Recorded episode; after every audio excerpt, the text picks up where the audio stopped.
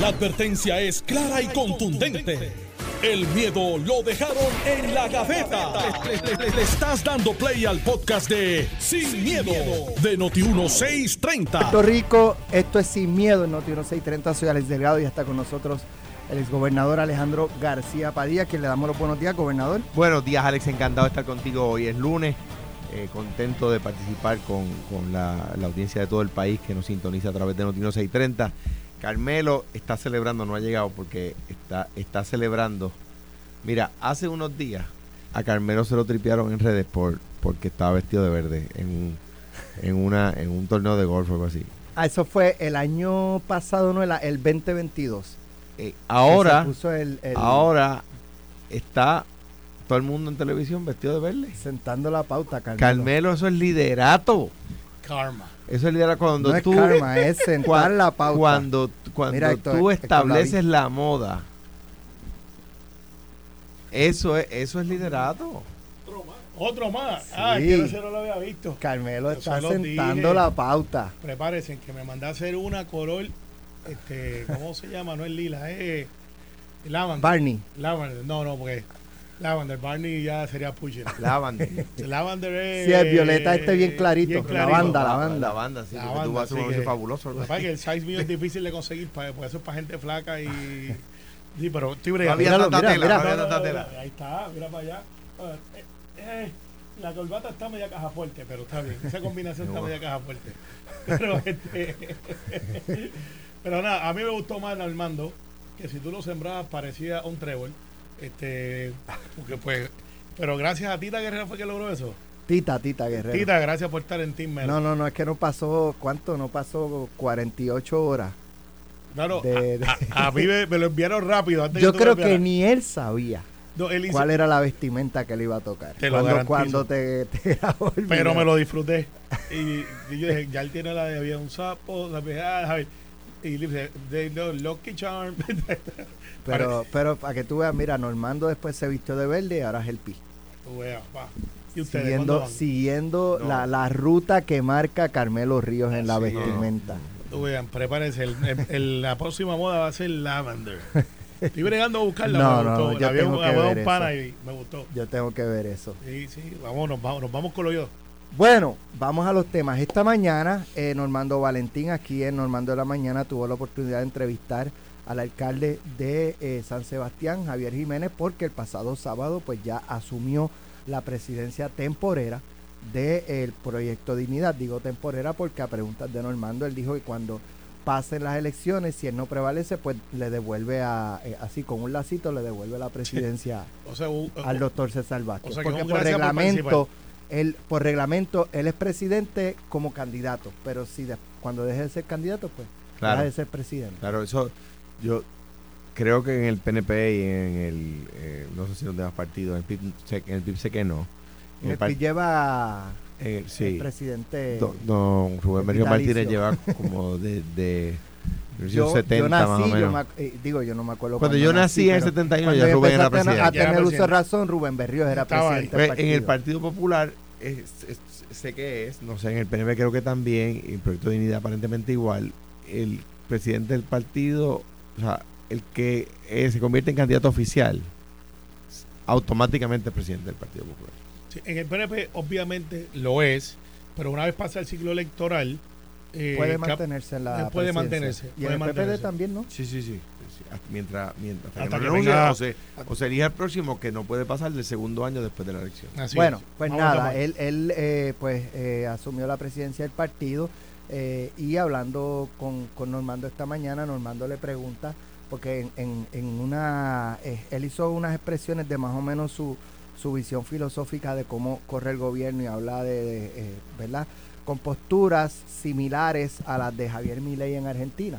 Y a Normando pues le, pregunta, venga acá, eh, ya que usted, ¿verdad? Más o menos tiene un discurso similar, no es el mismo, pero similar al de Javier Milei en cuanto a que el Estado intervenga lo menos posible en, la- lo que es la, la actividad económica, empresa privada y este tipo de cosas. Eh, Milei, antes de ganar, él se comprometió a eliminar agencias este agencias de gobierno. Recuerdan el departamento de video. obras públicas para afuera departamento de educación que Se es para eh, dijo que era para endoctrinar. Para afuera Eh, y siguió por ahí para abajo Yo creo La- que- yo creo que eliminó el oficina de- Departamento de Educación. Departamento de Educación porque era para endoctrinar, lo están utilizando para endoctrinar con esto de la perspectiva de género y qué sé yo qué. Y entonces este uno de ellos fue, en Argentina creo que había como una procuradora de la mujer, una oficina que, atendía asuntos de la mujer, para afuera. Y entonces pues Normando le preguntó cuáles iban para afuera en Puerto Rico si él se convertía en gobernador. Y él dijo, bueno, pues el Departamento de, Se- de Seguridad Pública, para Pa' afuera. Eh, recreación, recreación y deporte, para afuera. Esa no la entendí. Normando yo le he preguntado por qué. Y eh, le dijo, y en el caso de la procuradora de la mujer, dice, bueno, en el caso de la procuradora de la mujer, yo la elimina, o sea, no dijo la eliminaría, pero él dice, Sombrilla, yo, sombrilla. yo haría una sola procuradora y que, que tenga todas las veteranos, pacientes, envejecientes de la mujer, de, de, de la procuradora de, de, de lo que sea, en una sola procuraduría. Yo propuse eso y, y el PNP se opuso. Yo me puse. Yo, era el de gobierno. Creaba una procuraduría de cumplimiento. Sí, yo, yo, pero yo, yo expliqué por qué. De hecho, dando crédito, pero para empezar por donde debemos de empezar. Da- da- vamos a escucharlo. Vamos a escucharlo. Vamos a escuchar a Javier Jiménez. Bueno, una de las que eliminaría sería la sombrilla de seguridad. Eh, eso definitivamente es una estrata adicional que se está creando. Igualmente vería cómo agencias se pueden consolidar y hay que ver la efectividad de muchas de estas eh, agencias. eh, que Por ejemplo, ¿como cuál? Es recreación y deporte. Eh, es una agencia que no tiene ningún tipo de eh, no tiene ningún tipo de resultado eh, significativo en lo que en lo que es la vida del pueblo de Puerto Rico. Recreación y deporte se debe desarrollar por parte de los de los gobiernos municipales. Igualmente nosotros tenemos que crear una ruta eh, para eh, subsiguientemente el gobierno siga eh, reduciéndose de forma tal que, por ejemplo, plazas que son de carrera, que no sean esenciales, como eh, son paramédicos, enfermeras o eh, plazas como esas esenciales, pues esas plazas que no sean esenciales se sigan no congelando, sino se sigan eliminando. ¿Y qué haría con, con la Procuraduría de la Mujer? Que ahora eso es un tema espinoso. Bueno, yo creo que las procuradurías podían estar eh, bajo una sola eh, sombrilla, eh, eliminando muchas veces la cantidad de asesores, la cantidad de renta, la cantidad de gastos administrativos y concentrándola, ¿verdad?, en una eh, sombrilla que pudiera ser responsiva a todo lo que eh, las necesidades de diferentes sectores, ¿verdad?, en nuestro país. Ajá. Ay, mira, eh, vamos a empezar como dicen en los cuentos por el principio. El hecho que tiene, yo creo que los muchachos de, de jugando de, de a palo limpio definieron bastante bien lo que es Javier antes de ser candidato y ahora que es candidato.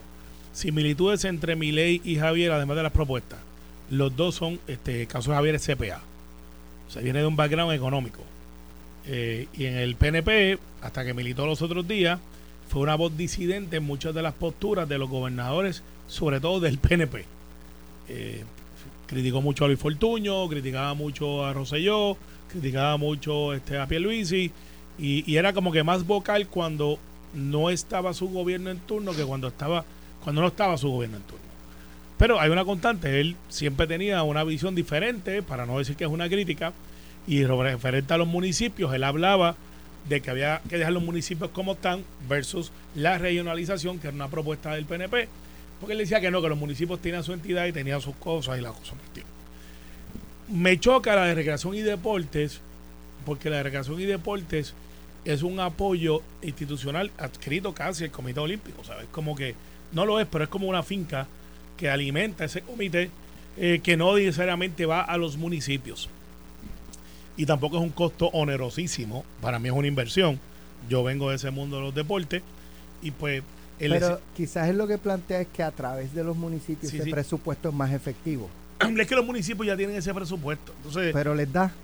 O es para Deberían de o gastar más. o es Yo creo que va por el hecho de que la mayor parte de los parques de que eran de recreación se la han ido pasando a los municipios. Yo creo que va por ahí, no lo sé. que no los municipios, algunos dicen, me lo pasaste y estuvo muy chulo la ceremonia, pero ahora no tengo para mantenerlo. Que es lo que dice Alex. Que, pero, pero entonces eso no se resuelve a menos que tú no cojas ese presupuesto y se lo pongas al municipio. Es lo que, que está yo no sé, Javier. yo, bueno, no estoy tan seguro de eso. Anyway, yo no estoy de acuerdo con esa de los municipios, de los de los de creación y deporte. la, la sombrilla del DCP. Yo creo que hemos tenido aciertos y desaciertos, pero ya ha llegado el momento que parecería que está encajando la cosa, porque después de todo la sombrilla es un administrador.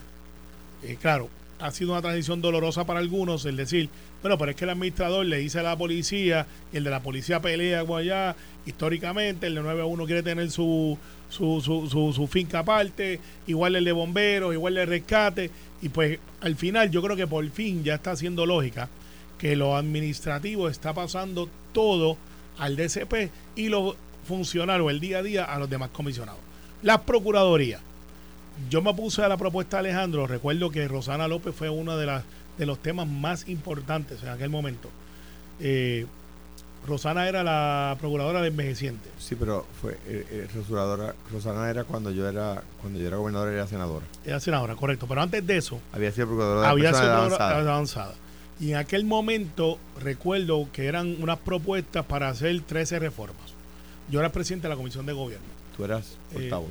No, presidente de la Comisión de Gobierno, porque eso era cuando Rosana era en- procuradora de No, envejeciente. Cuando yo era gobernador, tú eras portavoz de la comisión de gobierno.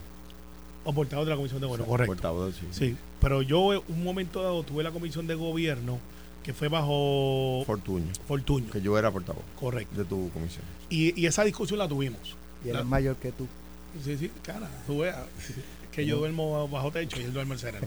Pero este Lo que, está, lo que está, Lure. dici- lo que está diciendo Alex es que yo me acuerdo y tú no. No, por eso, Eso es lo que está diciendo bien, Ale. pues ya tú vives la historia. Este, pero en el caso de, de- de esas reformas, el avance número uno era que ahorraban dinero, Alex.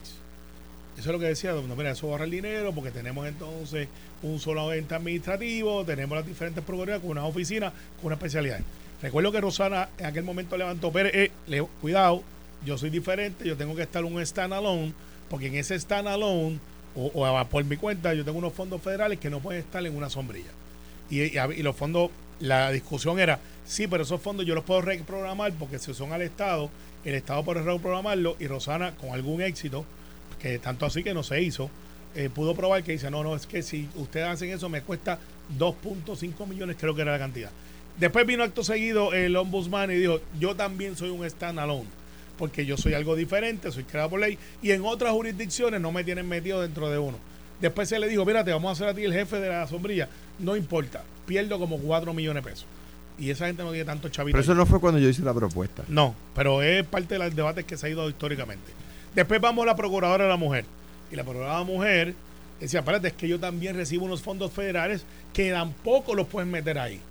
Y al final, Alex, terminamos en que las Procuradorías serían mejor servidas porque muchas de ellas reciben fondos federales que no están adscritos al presupuesto de Puerto Rico como tal, aunque son parte del presupuesto, de la manera que están diseñadas, que anyways, por el hecho histórico, tampoco se le ha aumentado, que literalmente ha sido reduciendo porque mientras más tiempo pasa, más costoso es. Y yo creo que las procuradorías lo que hay que hacer es pedirles métricas versus eliminarlas. Ay, vamos a poner que nos ahorramos 7 millones de pesos. Vamos a poner, vamos a ponerle un numerito por ahí razonable.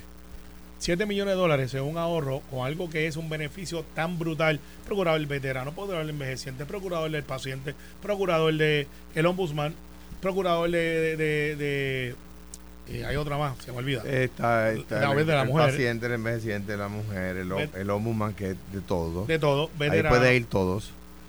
Eh, que era lo que se, se, se da por esto en aquel momento. Yo soy de los que creo, Alex, que eso es una inversión. Lo veo así. Usted puede estar en desacuerdo conmigo. Eh, hay algunos que son más vocales que otros. Yo le daría más chavito a ¿Qué, Daco. qué tú eliminarías en el gobierno? Que digas, para afuera. Yo no soy mi ley. Porque tú no me vas a decir a mí que el 100% de las agencias de gobierno este, son una inversión. Bueno, es que tienen, no es que no, las inversiones. O sea, aquí se malgasta dinero como es. No, no, fíjate, yo creo que el dinero del gobierno no falta. Me gustaría hacer el análisis y para ser honesto contigo, yo reformaría de la manera que hacen las cosas, no necesariamente eliminarlas. Porque las operaciones en gobierno no necesariamente generan dinero. Algunas son perdidosas. Pero si tú no las das, como por ejemplo la transportación colectiva es perdidosa. Ahora tú dile, vamos a coger todas las guaguas de la AMA, que son para la metropolitana, y vamos a meterlas ahí. eh, pues, tienes un problema entonces de que disloque económico Tú lo Eh, que dices es que es subsidiada. subsidiada. Pero son operaciones peligrosas. Puertos. Todo el mundo habla de puertos. Puertos es una operación peligrosa. Pero mira, Porque tiene unos, unos muertos Aquí- que le metieron ahí para que pudiera aquí hay, aquí hay, no, no, no, no conozco ese detalle, ¿verdad? Sí, Pero- cuando metieron ATI, cuando metieron este, que era las lanchas, eso estaba escrito a puerto. No, pero a ti yo creo que está ahora en transporte. Claro, Pero porque la movieron por eso mismo, porque afectaba a los bonos. Anyway, vamos. En- de entrada, he escuchado buenos amigos analistas que cuando Milei lo propuso, Milei era Dios. Le gustaba hasta el peinado de Milei. ¿En serio? Qué lindo se ve, decían. Mira, ese, mira, cómo se atreve. ¿Ah? Entonces viene Javier Jiménez y lo propone y Javier está loco. Entonces, usted que me escucha se da cuenta de que hay personas que eh, eh, en realidad narran, no analizan. O sea, no. mm, Javier Milei lo propuso, Javier Milei era buenísimo. Ahora, Javier Jiménez, tocayo de Javier Milei, y, y mío también. Yo soy. Ale- yo soy Alejandro Javier. Yo soy Carmelo Javier. Pues ahí estamos. Alex y, no y- tiene, y Alex, Alex Javier. Alex Javier. No, no, no. Este, eh, eh, pues Ja- Javier, Javier Milei lo propone, Javier Milei es extraordinario. Javier Jiménez lo propone, oh, pero qué vaina, que por qué, que no, que si esto, que no, que está loco, que. Entonces, eso de entrada. Ya mismo voy así, Javier, si estoy de acuerdo con Javier Jiménez o no. En segundo lugar, y aquí no me voy a cansar de decirlo, mientras haya gente que diga el disparate, yo voy a corregirlo que por qué Javier Jiménez no consolida municipios. Que Javier Jiménez, si fuera gobernador, Javier Jiménez no puede consolidar municipios. Es más, es más, ni Javier Jiménez, ni el gobernador junto con la Asamblea Legislativa pueden consolidar municipios. A quien le ha dicho a usted que el gobierno debe consolidar municipios es una persona que está tratando de buscar una solución fácil a problemas complejos y no sabe de lo que está hablando. Para consolidar un municipio, para crear un municipio se crea por ley. Para consolidar un municipio tiene que hacer un referéndum en los dos municipios, el que va a ser consolidado y el que va a recibirlo. En tercer lugar, eso ya se trató y el único experimento que hemos hecho al respecto fracasó. Fracasó. Se llama la consolidación de Río Piedra San Juan. Y Río Piedra que tiene las principales universidades del país, la banca, toda la banca del país, los principales centros comerciales del país. Es, es un es área deprimida. Aunque tiene la mayor riqueza concentrada. Pero es un área deprimida. O sea que el que venga a decirle a usted que, que ese, que ese, ese proyecto es la solución a todo, es como la gente que habla del estatus. El estatus y la consolidación del municipio son la solución a todos los problemas de la humanidad. Eh, el conflicto israelita-Gaza se resuelve si aquí eh, le meten mano al estatus y, a- consolida el municipio. Igualmente el de Ucrania y Rusia, ni te digo. Eso es por la culpa del estatus. Entonces, o de la consolidación del municipio. Pero no, miren, no es así de sencillo. Javier Jiménez no puede él decir que va a consolidar el municipio. Él tendría que decir que va a proponer que Ponce se reintegra a Cuamo. Ah, pero eso hay un referéndum entre en Ponce y Cuamo. Claro, tiene que ver qué hace con Juana Díaz, que está en el medio. Entonces, pues, pues, pues, mm, y tiene que hacer un referéndum en esos pueblos. Pero me es curioso, Javier Jiménez lo proponía, es malo. Javier Milei lo proponía, es bueno. No En que sea bueno o malo, eh. de hecho, estoy perdiendo referéndum entre mis panas. Tengo tres ya, y entre ellos Raymond Totti, que dice, este, Por, por no, si- no, no están de acuerdo conmigo. Raymond, Así que me están Raymond- pasando el rolo. Raymond, si no quiere que Carmelo lo diga, no se lo No, es que me da acuérdate. gracia. Son tres panas que se quedan escribiéndome. Yo, Marrero y Raymond. Así que estoy 3 a 0. Los que estén a favor mío, por favor, escriban. Creo que, que- Estoy pendiente de ese referéndum. Estoy, estoy loco por conocer al que te dijo que.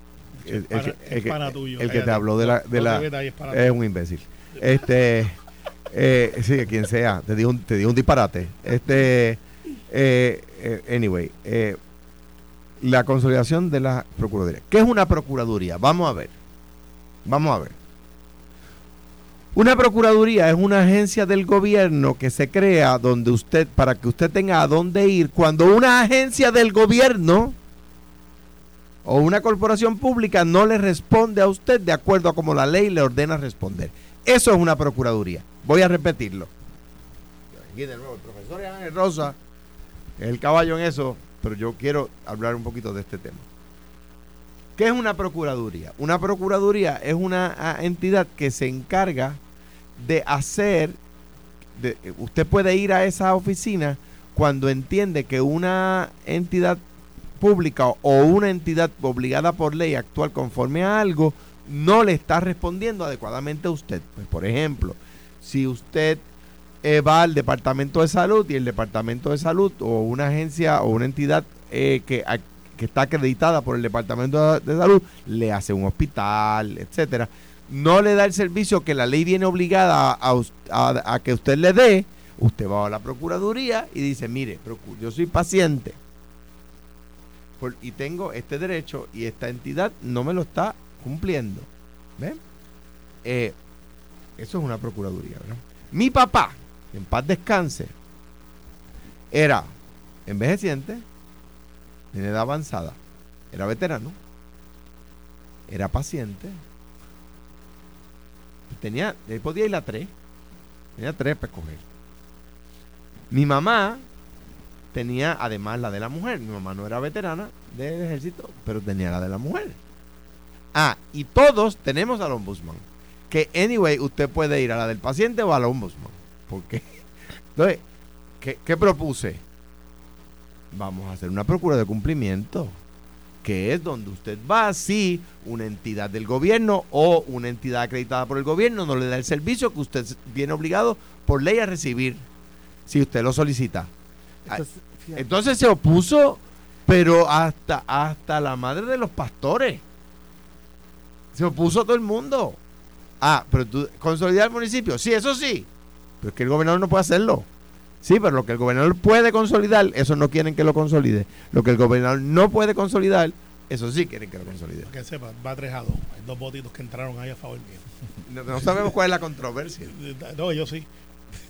No, todo el hecho de que yo, obviamente, en la eliminación de la, hacer la sombrilla de las procuradurías. Yo, yo lo eh, propuse, no puedo ahora venir a decir, porque lo propuse Javier, lo propone Javier Jiménez, que es de otro partido, no vengo por, yo, yo, como hacen unos buenos amigos que tenemos, que si lo propone Javier Milei es un santo, pero si lo propone Javier eh, Jiménez eh, es, un, es un diablo. yo no voy a hacer eso. Yo lo propuse cuando era gobernador y, me lo sigo sosteniendo. lo, lo, que pasa es que yo entiendo tu planteamiento, porque tú lo propusiste aquella vez, y hay, hay analistas y gente, amigos míos, que dicen, mira, pero es que eso que tú acabas de decir es como si fuera la definición del ombudsman. parecido.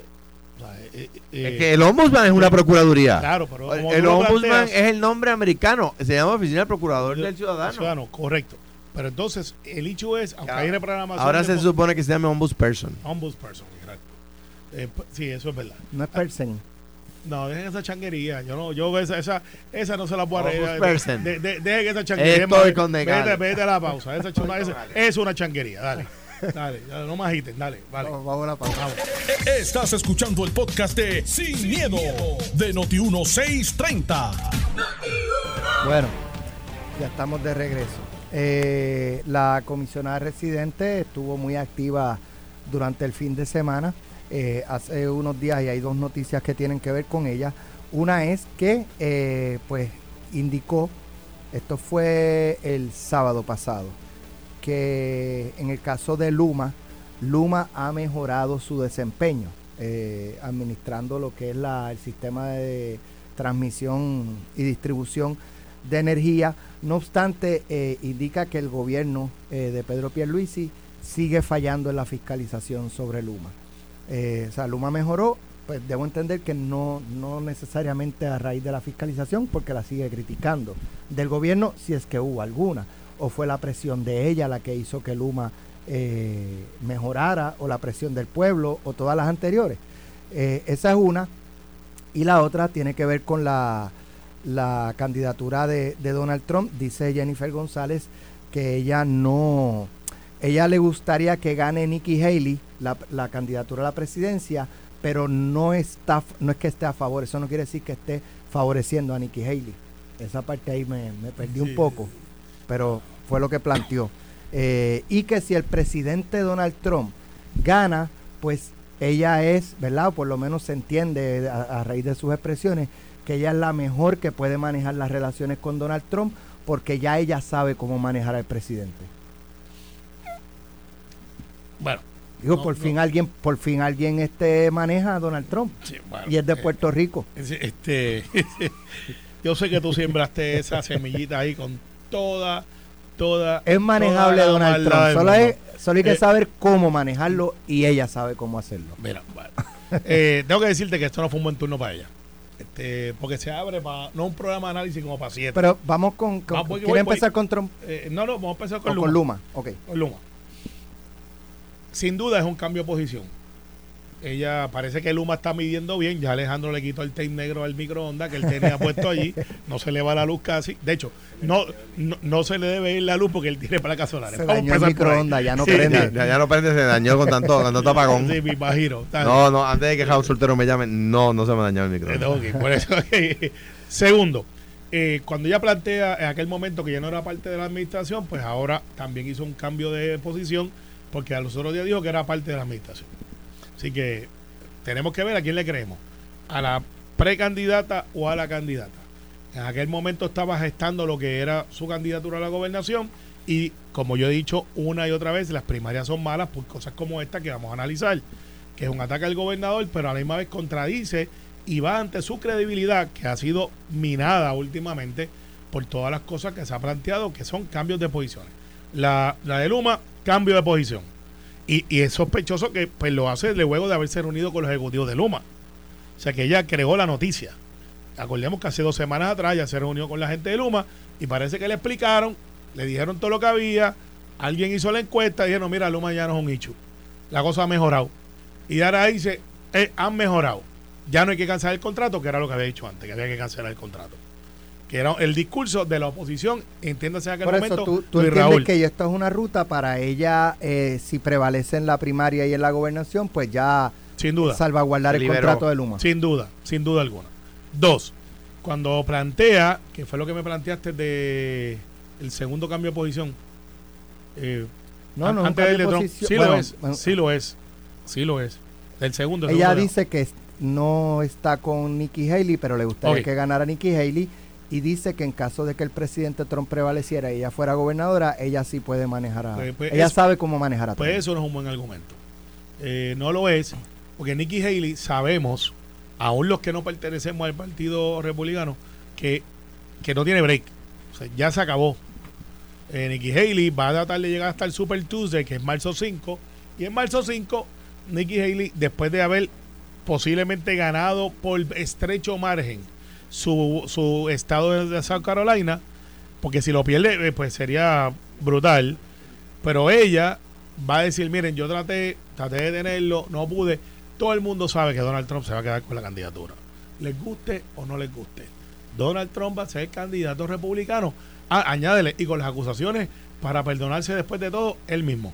Es capaz de que llegue ahí y dice, by the way, ya que soy presidente, mismo se perdona. Y, es capaz, es capaz.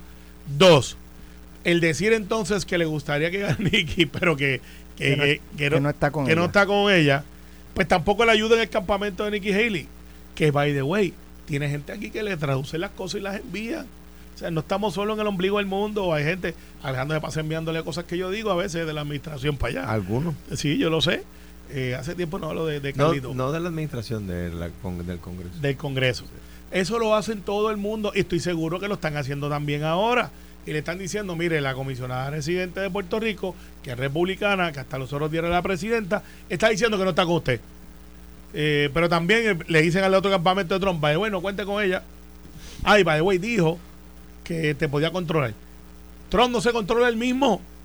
Él mismo se mira el espejo y le dice, pórtate bien. Y él, dice, y el espejo le dice, viene en la audiencia judicial se para y se largó. Claro, eh, él está pago, como dice de Cuba Vivo. Eh, y, lo, y lo último, lo último que me planteabas era el asunto de. No eran esos dos. Esos dos, bueno.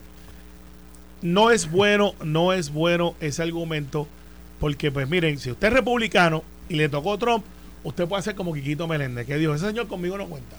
Pero no puede estar ambivalente y decir: yo te voy a controlar, porque cuando ella fue comisionada residente con Trump, Trump nos bajó a nosotros del, del, del, del avión un montón de millones que venían para acá. Y en adición a eso. Los aguantaba. Los aguantaba. Y no lo dice Biden, no lo dice Carmelo. Lo dice el Transición y lo dice gente que estuvo con Trump, que decía que a Puerto Rico había que tratarlo diferente. No nos fue bien con Trump. Esa es la verdad. se asignaban los chavos y no llegaban. No era Manuel Lavoy, era la Casa Blanca. Y él lo dijo y hasta hizo el chistecito de cambiarnos por Groenlandia, que a mí no me dio mucha gracia. Entonces, decir ahora que cuando tuviste allí que él era nuevo, lo controlaba o que me respetan, y eso no fue así, y ahora decir que lo van a hacer, miren, ese argumento no es bueno para ella.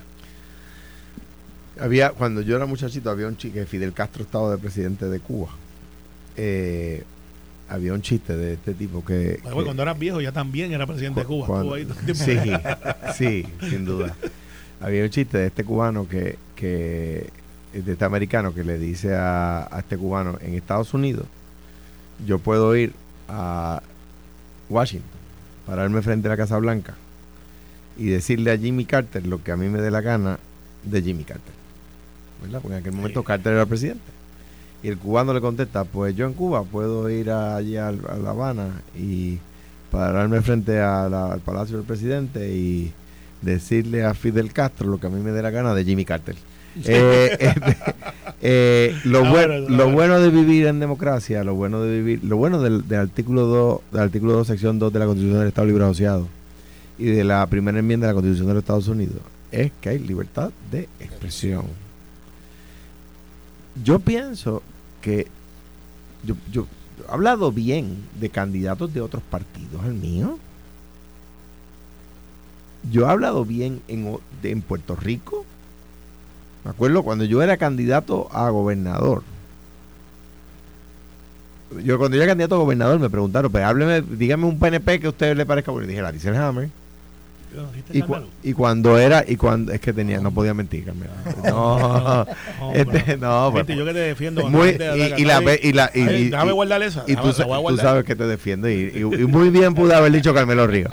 Y una vez cuando era candidato al Senado me preguntaron lo mismo y dije Orlando Palga. Pues en Estados Unidos, cuando Barack Obama, eh, yo estaba, yo era eh, ¿verdad? Colaboraba en la campaña de Obama aquí en Puerto Rico eh, contra John McCain.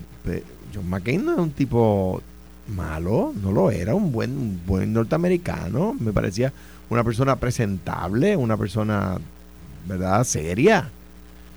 Eh, el otro día, Mitt Romney estaba diciendo que él no tiene lugar en el Partido Republicano de ahora mismo. Eso es duro, porque Mitt Romney era una de las esperanzas, ahora senador de Utah, pero en un momento dado se deslumbró como para presidente de, Massachusetts. Fue gobernador de Massachusetts. Él es de Utah, pero fue gobernador de Massachusetts. Ahora es senador de Utah. Entonces, exacto. Entonces, entonces, ¿qué pasa? No hay problema con decir que Donald Trump no es presentable.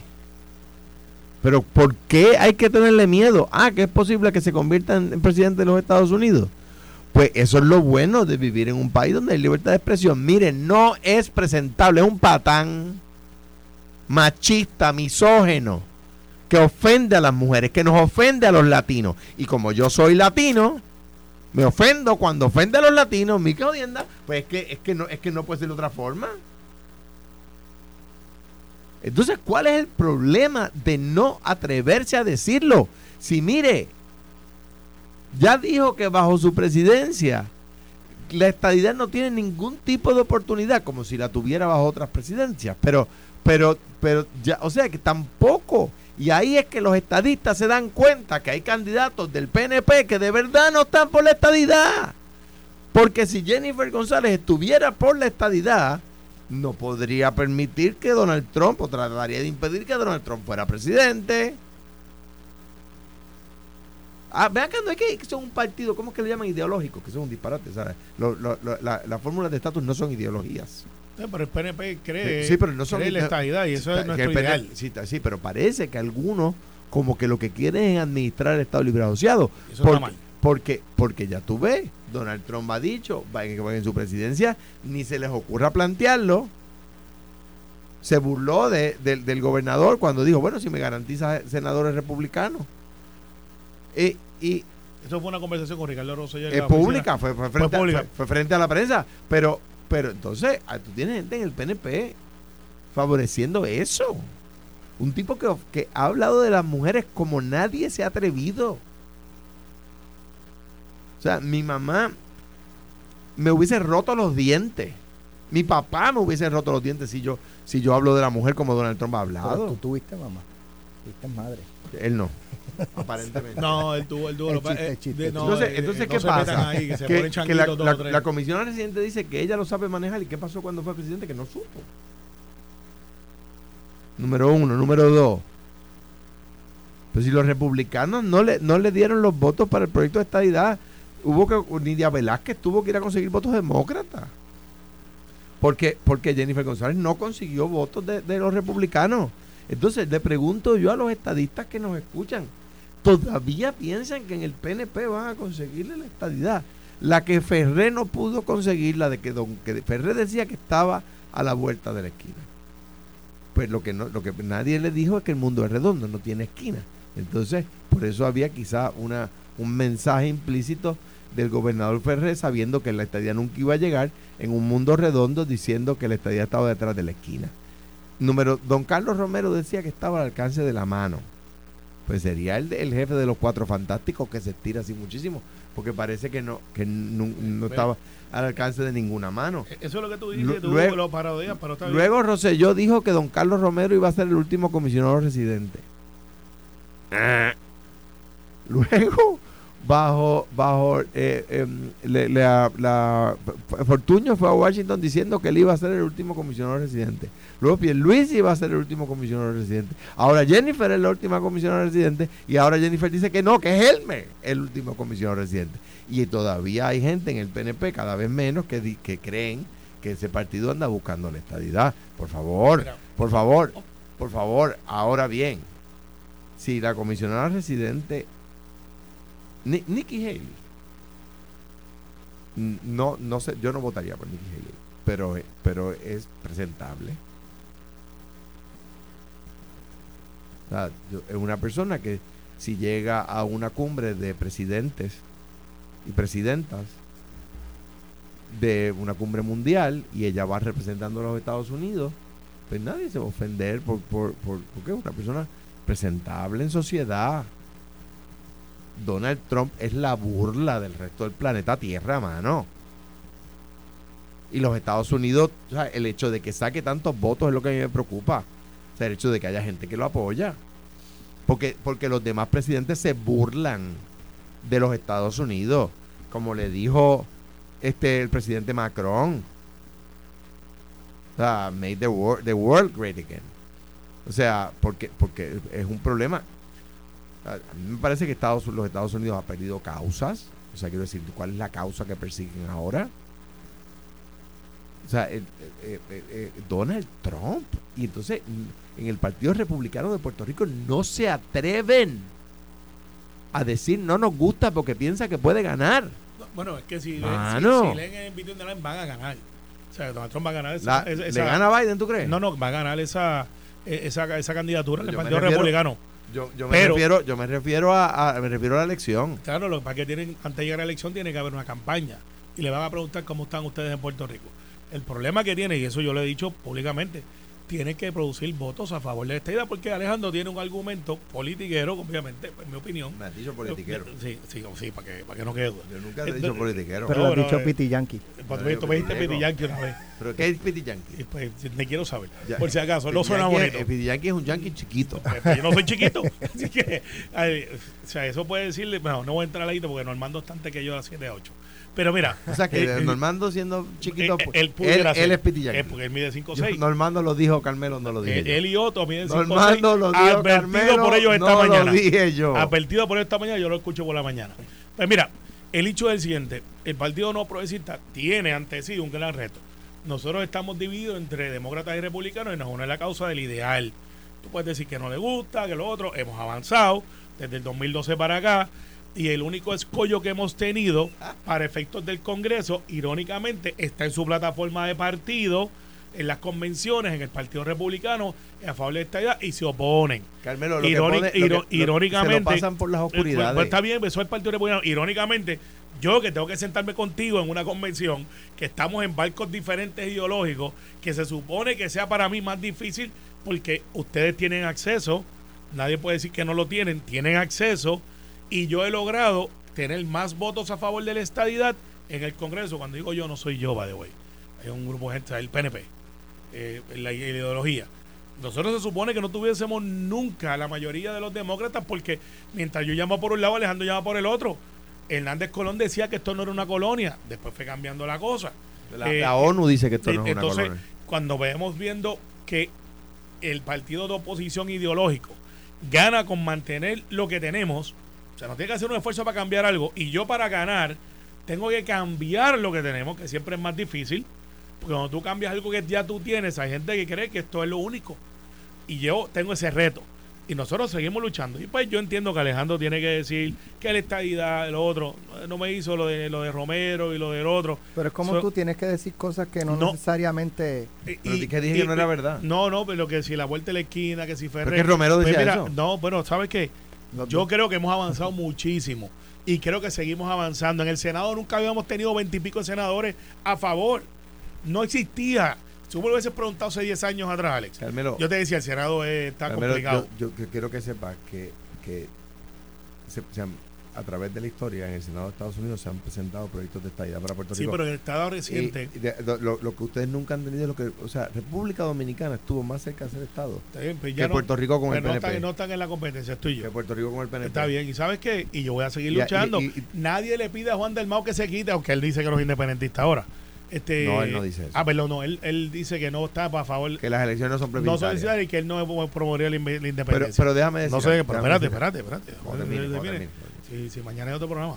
Este, Fue bien breve lo que mira, dice. el sencillo es que no me pueden tratar de decir a mí que no siga luchando por lo que yo creo, por convencimiento.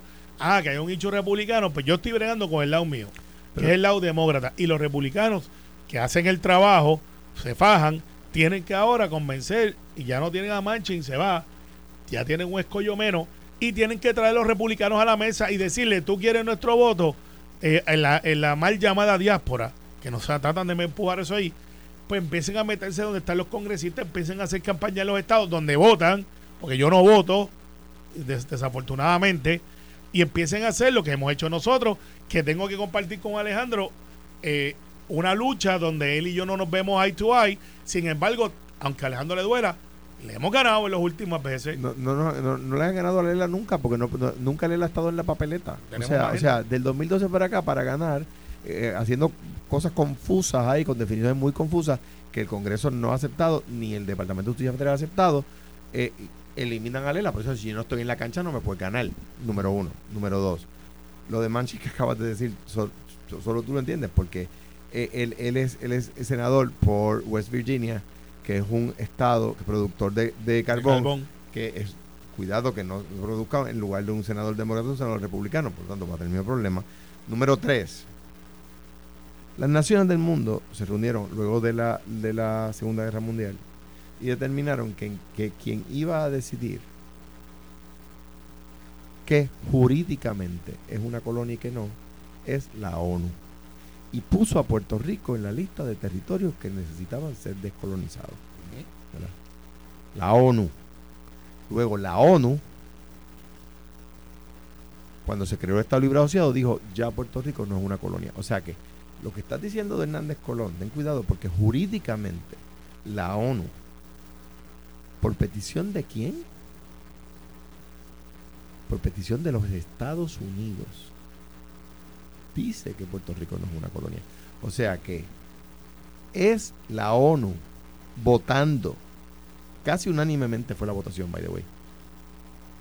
Y cada vez que se plantea el tema es, el embajador de los Estados Unidos en la ONU Sí, que vaya que se sienten en esa comisión mejor. el que dice que Puerto Rico no es una colonia. O sea, es la ONU.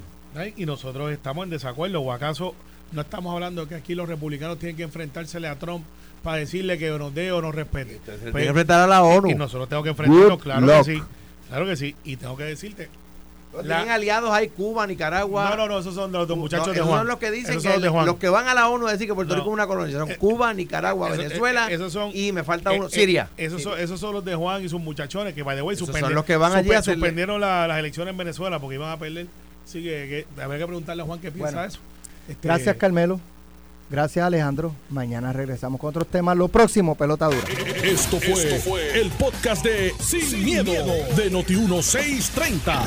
Dale play a tu podcast favorito a través de Apple Podcasts, Spotify, Google Podcasts, Stitcher y notiuno.com.